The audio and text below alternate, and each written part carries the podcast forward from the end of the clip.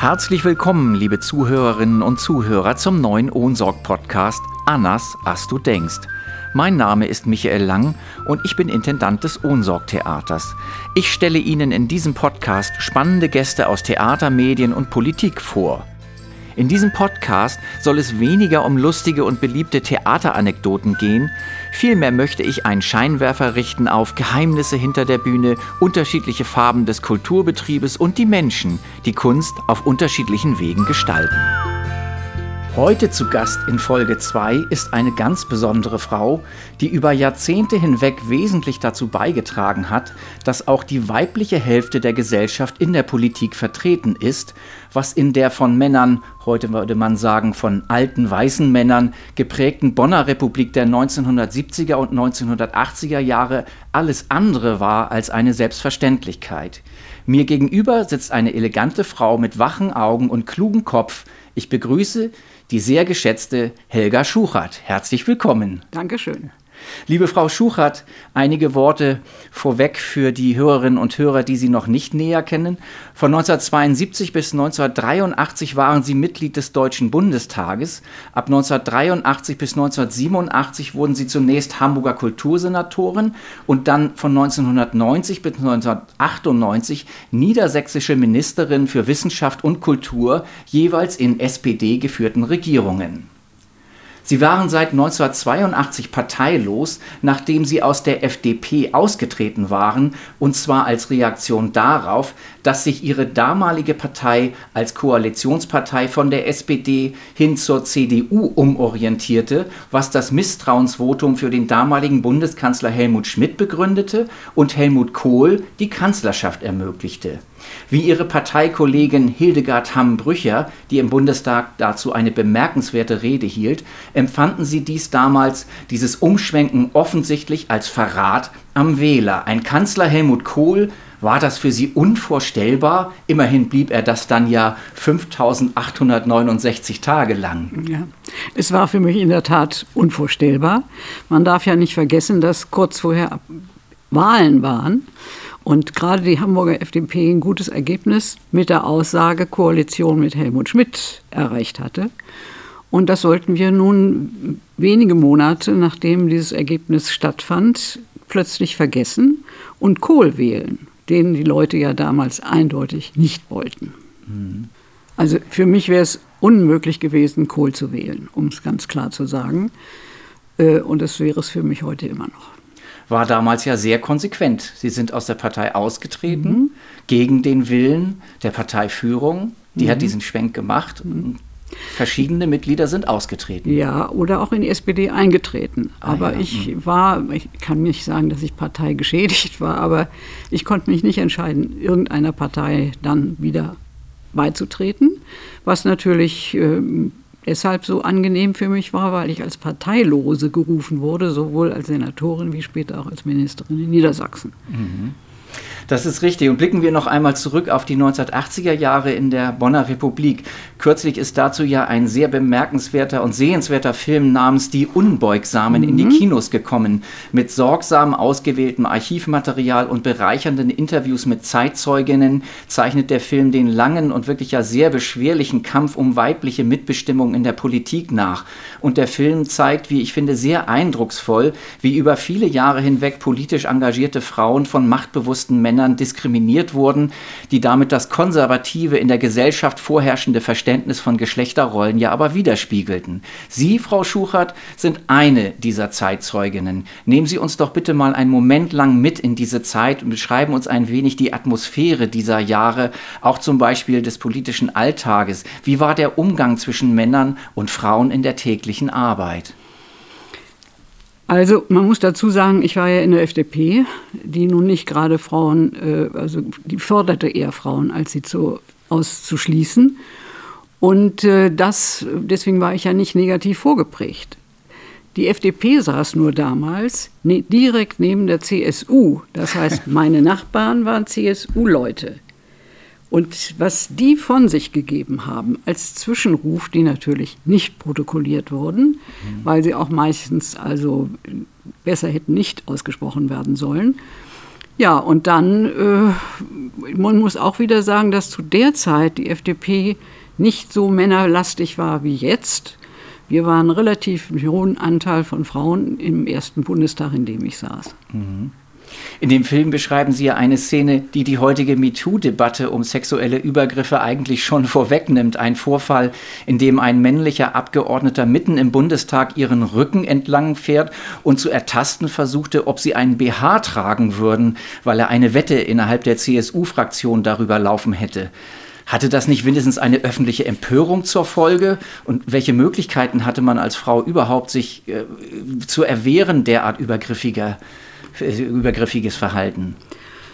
Also ich kann mich eigentlich nicht erinnern an viele dieser Dinge. Was mich nur verwundert ist, dass gerade in diesem Film, wo ja nun viele Frauen gefragt worden sind, ich die Einzige bin, die ein, ein Argument eingebracht hat, was man mit dieser MeToo-Debatte vielleicht in Zusammenhang bringen konnte.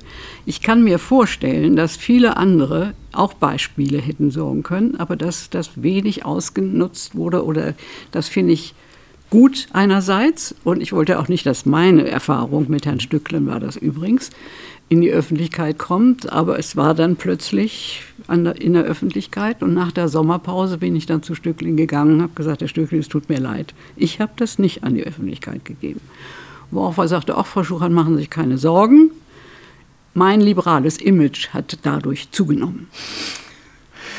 An anderer Stelle im Film heißt es dann doch, aber vielleicht hätten wir Frauen uns doch eher artikulieren und etwas sagen müssen. Meinen Sie nicht, man hätten doch, wenn mehr das gesagt hätten, was dort passiert ist von Männern gegenüber Frauen, hätte das vielleicht einen anderen Verlauf genommen, die ganze Debatte?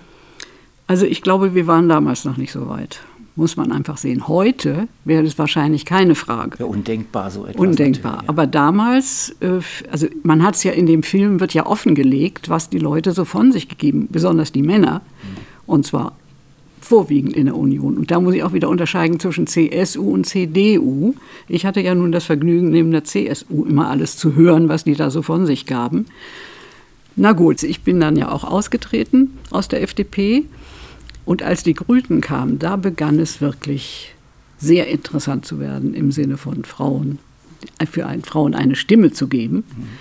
Und da ist für mich besonders auch eindrucksvoll in Erinnerung, das ziehe ich jetzt allerdings aus dem Film, nämlich das, was ähm, äh, Waltraud Schoppe mhm. da gesagt hat, mit einer Ernsthaftigkeit und einer Unzweideutigkeit, die sehr bewundert war. Also kurzum, da habe ich bedauert, dass ich nun nicht mehr Mitglied der, mhm. des Bundestages war. In der Kinovorstellung, in der ich saß, reagierte das Publikum am Anfang des Films zunächst noch mit ziemlich ungläubigem Staunen, auch empörtes Lachen und äh, gerade über diese übergriffigen Sprüche und entsprechendes Verhalten war immer wieder zu hören. Im weiteren Verlauf des Films wurde es aber dann deutlich stiller, so bei den Ausschnitten aus Reden der grünen Politikerin eben Waltraud Schoppe, mhm. Sie sprachen gerade von ihr, zur Auseinandersetzung um den NATO-Doppelbeschluss und den Paragraphen 218 sowie Christa Nickels persönliche Betroffenheit in der Debatte um die Ausstellung Verbrechen der Wehrmacht oder auch die menschlichen Dramen um so gegensätzliche Persönlichkeiten wie Petra Kelly oder auch, ja, Hannelore Kohl. Das sind wirklich sehr emotional bewegende Momente.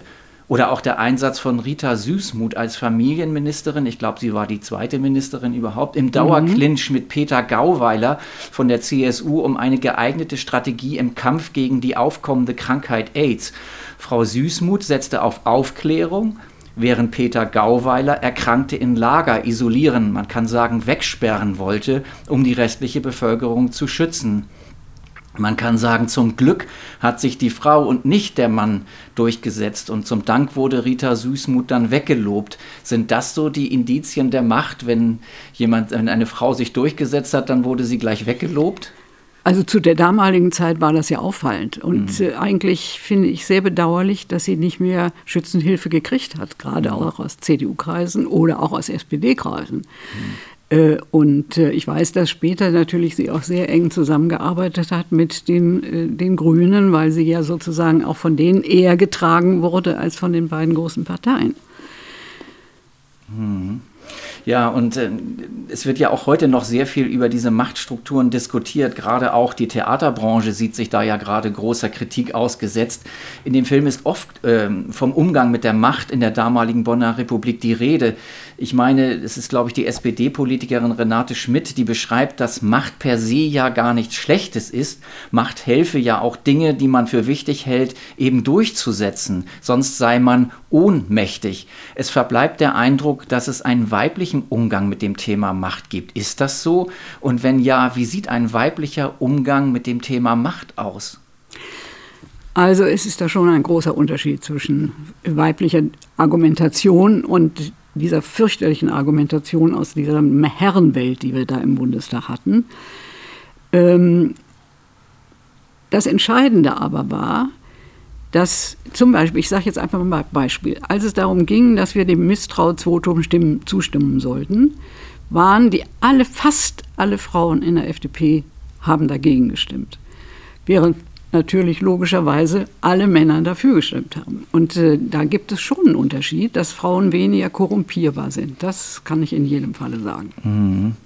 Und wie unterscheiden sich die weibliche und die männliche Sicht bei der Gestaltung von Politik? Gehen Frauen da anders heran, emotionaler, Männer vielleicht sachlicher? Es gibt ja so viele Klischees zu dem Thema. Ja, das kann man wohl sagen. Mhm. Also was da im Bundestag von sich gegeben wurde von den Männern, da kann man kaum von Sachlichkeit reden, mhm. sondern es war wirklich... Äh, es war entsetzlich. Mhm. Und man sieht es ja heute noch. Gucken wir doch manchmal in das Parlament hinein und guckt man dann auch in die richtige Truppe, mhm. dann weiß man, dass sich da so viel noch nicht verändert hat. Mhm. Also es war, äh, es ist was anderes. Frauen machen in der Regel anders Politik als Männer.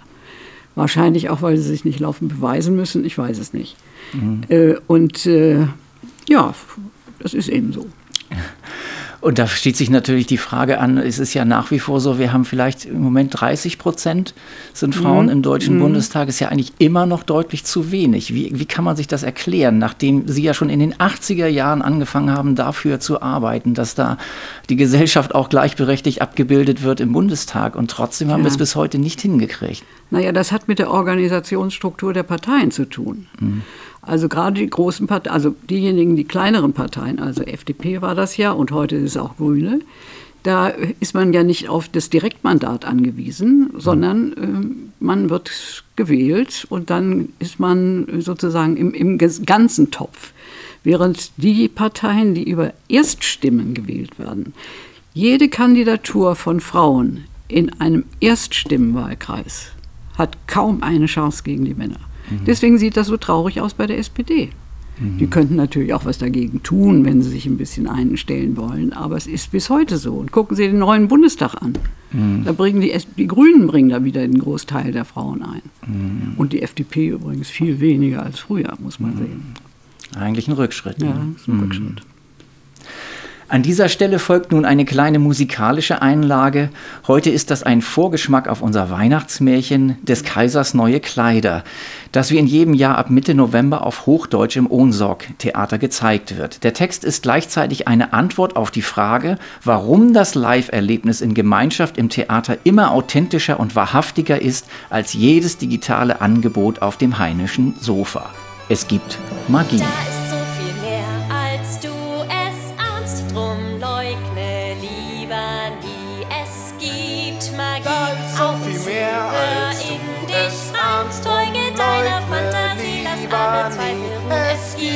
Magie, alles Kühles in dieses Rein. Kann es keiner Fantasie lassen, doch es war, es ist da. Nichts auf dieser Welt ist so, wie es geht. Nichts kann sich so sehr es kommt, doch es war. Es gibt Magie. Alles in Rein, dieses kleiner Fantasie lassen, doch es war, es ist da. Auf dieser Welt ist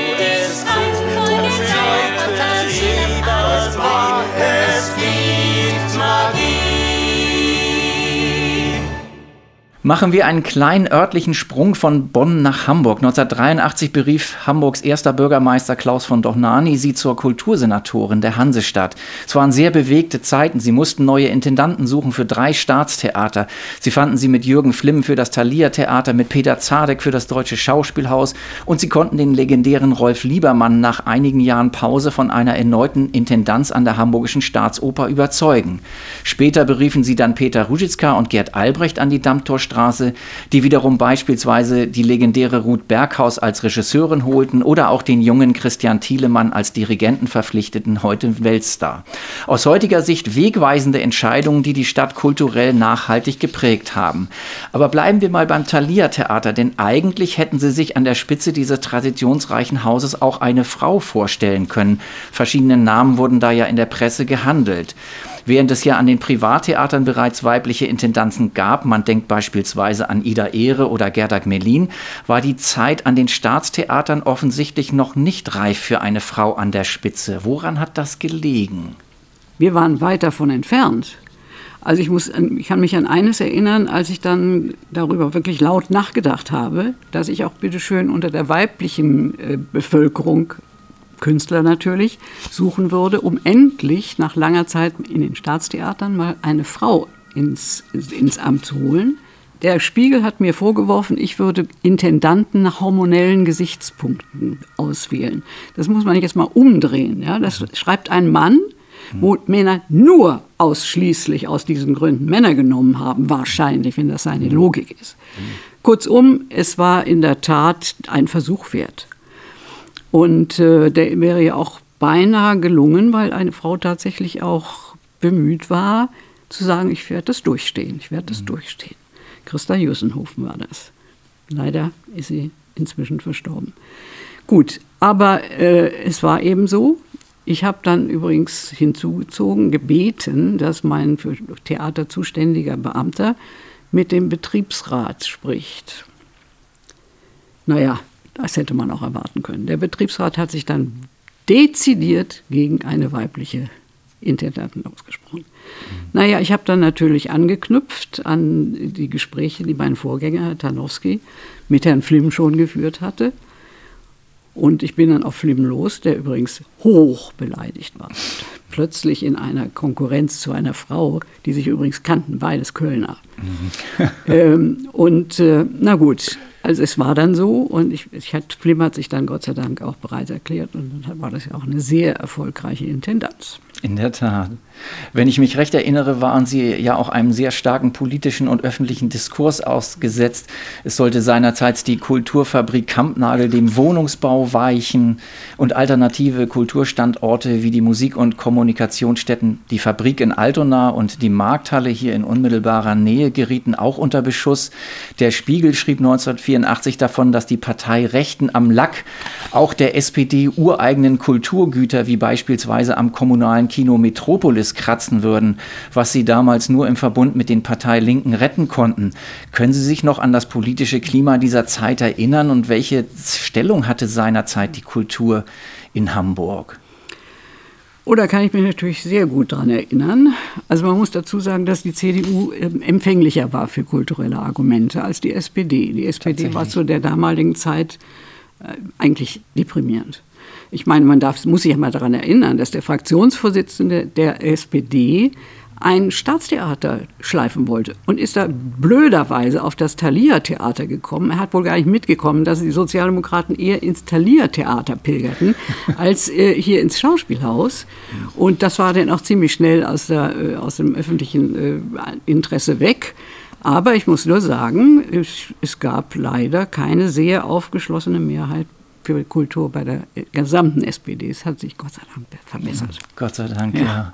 Und Sie waren ja, wie Sie schon sagten, parteilose Kultursenatorin und dann noch eine Frau, muss man ja sagen, mhm. in dieser Zeit. Äh, hatten Sie es da grundsätzlich schwer im Senat, sich da durchzusetzen mit den Projekten, die Sie als Kultursenatorin weiter bewegen wollten? Ich glaube, das hat wenig, wenig zu tun mit Frau oder Mann. Äh, es war einfach, ja, es war einfach die Zeit noch nicht da für bestimmte Dinge.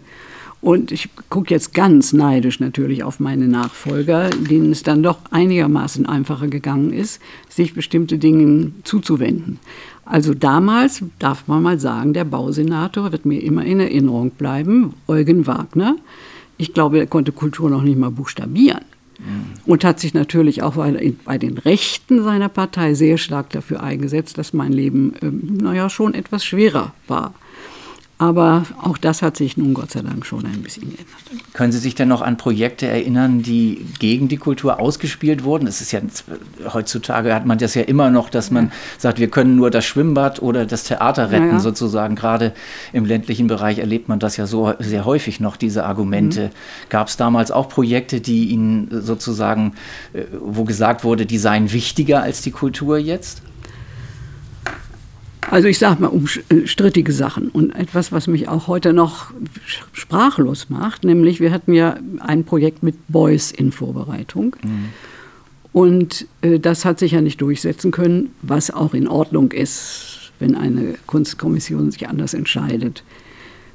Aber äh, es war, ich hatte nur die Bitte an den Senat, Sie sollen doch Herrn Beuys in den Senat einladen, damit er sein Kunstwerk erläutert und den politischen Hintergrund, den das hat. Und das wurde abgelehnt. Und da habe ich gedacht, das kann doch gar nicht wahr sein. Übrigens, Donani hat das abgelehnt. Der hat, glaube ich, sogar den Wortgebiet. Oberförster haben wir selbst. Also ich meine, es, ist, es kann aber auch sein, dass so ein, so ein so ein Donani dann plötzlich in so einer Zwangsjacke war, sich gefunden hat, mhm. seiner Partei auch bitteschön nach dem Munde mhm. zu reden. So schien mir das fast. Mhm. Stichwort Senat im Allgemeinen. Mein Vorgänger im Winterhuder Fährhaus, der 2002 verstorbene Rolf Mares, sagte einmal zu mir über die 80er Jahre, damals saß bei den Premieren der Staatstheater der gesamte Senat, also alle Senatorinnen und Senatoren in der Premiere. Und wenn einer fehlte, wurde darüber am nächsten Tag in der Tageszeitung berichtet.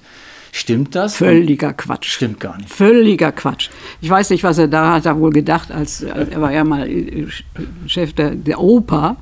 Es war, glaube ich, mehr Träumen zu folgen als mhm. der Realität. Es gab sogar die Grundeinstellung, dass im Grunde genommen bei solchen Veranstaltungen ein Senator oder Senatorin reicht. Der muss nicht noch angereichert werden durch mehrere. Okay. Mhm. Also das stimmt gar nicht, auf der ganzen Linie gar nicht.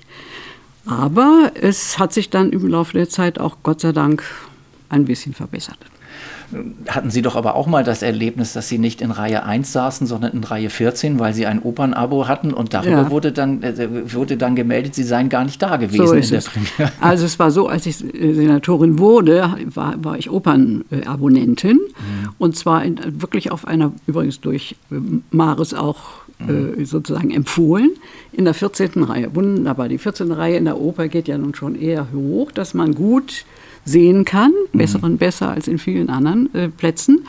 Ja, und dann haben wir gesagt, das kann ja nicht wahr sein. Jetzt müssen wir den guten Platz in der 14. Reihe gegen Platz 1, ja, das ist ja mhm. furchtbar in der 1 zu mhm. sitzen, ne, eintauschen.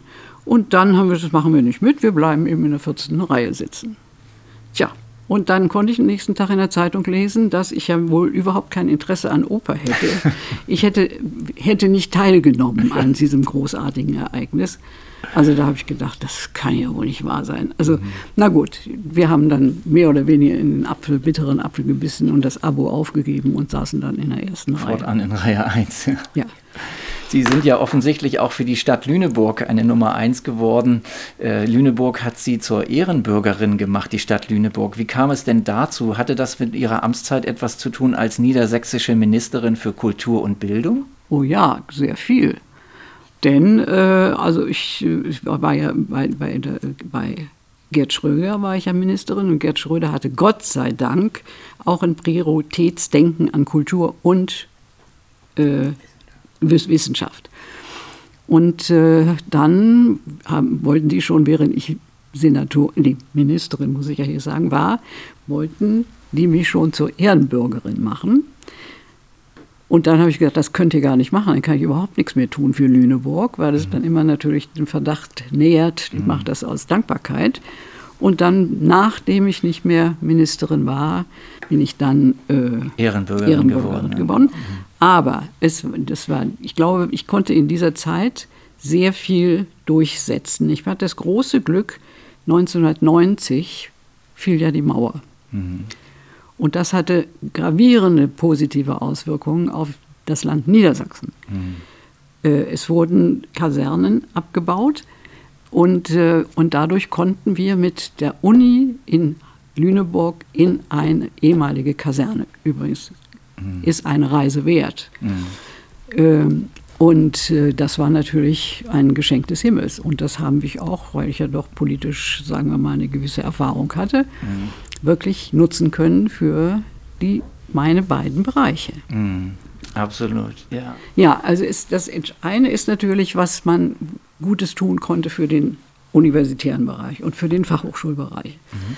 Aber auch äh, die, das Theater wartete seit vielen Jahren auf ein kleines Haus. Das Theater Lüneburg. Das Theater Lüneburg. Mhm. So, und äh, das war ganz gut. Also der, der gesamte Landkreis und Stadt von, Landkreis von Lüneburg waren wild entschlossen, mich darin zu unterstützen. Mhm. Und es steht ja auch bis heute. Mhm. Und es ist sehr erfolgreich dort. Ja, ja. Spannendes Programm, auch in Lüneburg. Mhm. Und ja, Sie haben ja auch durchaus Bezug zu Niedersachsen. Sie wurden ja in Hannover geboren, wenn ich das richtig ja. recherchiert mhm, habe, ja. sind dann in der Nähe von Hamburg, mhm. Aumühle äh, aufgewachsen. Mhm. Äh, jetzt mal ein großer Sprung zum Ohnsorg-Theater. Wurde in Ihrer Familie denn Plattdeutsch gesprochen? Nee. Gar nicht mehr? Nee. Also äh, selbst meine Großmutter, in, in, der Regel sind es ja die Großmütter, die ja. dann platt können, aber das war bei meiner Mutter nur, nur manche Schnacks, sage ich mal, mhm. die natürlich. Mhm es hilft eben nicht, aber da, da hat eben auch nichts, weiß ich ganz genau, wenn ich eine Tablette nahm. Können Sie sich noch daran erinnern, an Ihre ersten Berührungspunkte zum Ohnsorg-Theater? Wann Sie vielleicht mhm. zum ersten Mal eine Vorstellung live im Ohnsorg-Theater mhm. gesehen haben? Das Wissen kann Sie? ich Ihnen aber ganz genau sagen. Das war in den 70er Jahren. Mhm. Da, welches Jubiläum hatten Sie denn hier?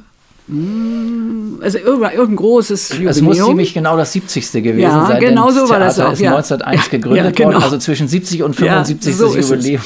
Und da ich, hatten sie im Mudder Maves. Mhm. Also ich war ich habe gedacht, das ist ja ein ganz anderes Theater, als was das da über den Fernseher läuft. Mhm. Das war so, war noch mit Heidi Kabel damals mhm. und ich glaube, ihre Tochter spielte auch äh, ihre Nichte oder sowas ist das ja in dem Stück. Mhm. Also es war die Heidi Mahler. Heidi ne? Mahler, ja. Mhm.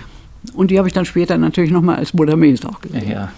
Weil ich finde, es, äh, es ist eigentlich so ein Trauerspiel im wahrsten Sinne des Wortes, dass plattdeutsche Trauerspiele praktisch keine Chance haben.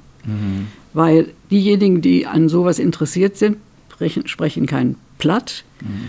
und die anderen, ja, wollen es nicht hören erwarten eher dann sehr leichte ja, Unterhaltung. Schenkelklopfende Heiterkeit. Ja. Mm, mm.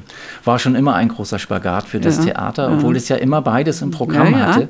Es ist nur so, dass natürlich bundesweit das Theater insbesondere für die leichtere Unterhaltung bekannt wurde, weil das Fernsehen eben auch genau diese Volksstücke so aufgezeichnet hat und so weniger die Stücke mit ernstem Hintergrund, mhm. wo Heidi Kabel ja selber mal zu mir gesagt hat, auch das macht unser Leben aus oder zeigt unser Leben und ähm, es ist eigentlich schade, dass man man das in der Republik gar nicht so weiß, dass wir mhm. eigentlich die ganze Breite mhm. und die ganze Palette mhm. des Theaters hier auch im Hause damals ja noch in den großen Bleichen spielen. Ja, und in dem Sinne aber auch schon kommen wir jetzt schon zur abschließenden Frage. Äh, Sie gehen ja selbst nach wie vor sehr regelmäßig ins Theater, in die Oper, ins Konzert. Und aktuell spüren die Theater ja, dass die Menschen nach anderthalb Jahren Pandemie und Daueralarm noch eher zurückhaltend sind. Von früheren Zuschauerzahlen sind wir aktuell tatsächlich ja noch weit entfernt. Wir tauschen jetzt mal eben kurz die Rollen. Wenn Sie jetzt Intendantin wären, was würden Sie tun, um die Menschen wieder für einen regelmäßigen Theaterbesuch zu begeistern? Also ich glaube, dass es im Prinzip schon ausreicht, wenn sowas wie Kontinuität wieder einkehrt sie müssen ja lauf, mussten ja laufend sich auf andere äh, Dinge einstellen. Ne? Ja. Und das finde ich doch als, äh, wenn, denn ich habe ein Abo, aber selbst dann kriege ich ja auch die Mitteilung, also mhm. diesmal nicht oder sowas. Ne? Mhm. Äh, also es muss Kontinuität einklären. Und mhm. das geht erst nach einer bestimmten Zeit. Also da muss man irgendwie, glaube ich, schon ein bisschen den langen Atem haben. Müssen wir alle ein bisschen Geduld haben ja, miteinander. Ne? Aber mhm. äh, jetzt sind wir ja in der aktuellen Situation, dass die Theater selber sich entscheiden müssen, welche, mhm. welcher Konstellation sie nun das Wort reden. Mhm. Und ich bin schon der Auf und ich bin immer froh, wenn Theater sich auf 2G mhm. verständigen. Dass das bei denjenigen, die ein Abo haben, nicht von mhm. heute auf morgen geht, weiß man ja. Mhm. Aber die, die kein Abo haben, mhm. die könnten das eigentlich von heute auf morgen einführen.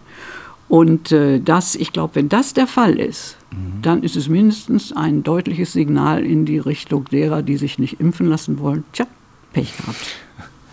Auf jeden Fall sind wir ja alle gemeinsam sehr daran interessiert, dass wir so ein Stück weit Normalität ja. wieder zurückbekommen ins Theater und dass die Menschen tatsächlich so auch etwas unbeschwerter wieder ins Theater mhm. gehen können und nicht das Gefühl haben, was ja lange Zeit gesagt wurde, Theater seien Infektionsorte, da mhm. könne man sich infizieren, ist ja nun oft genug widerlegt worden. Mhm. Und trotzdem fehlt natürlich die Leichtigkeit, das mhm. Unbeschwerte und äh, das wäre schön, wenn das jetzt im Laufe der Zeit, vielleicht im Laufe des Winters auch nach und nach wieder zurückkehrt.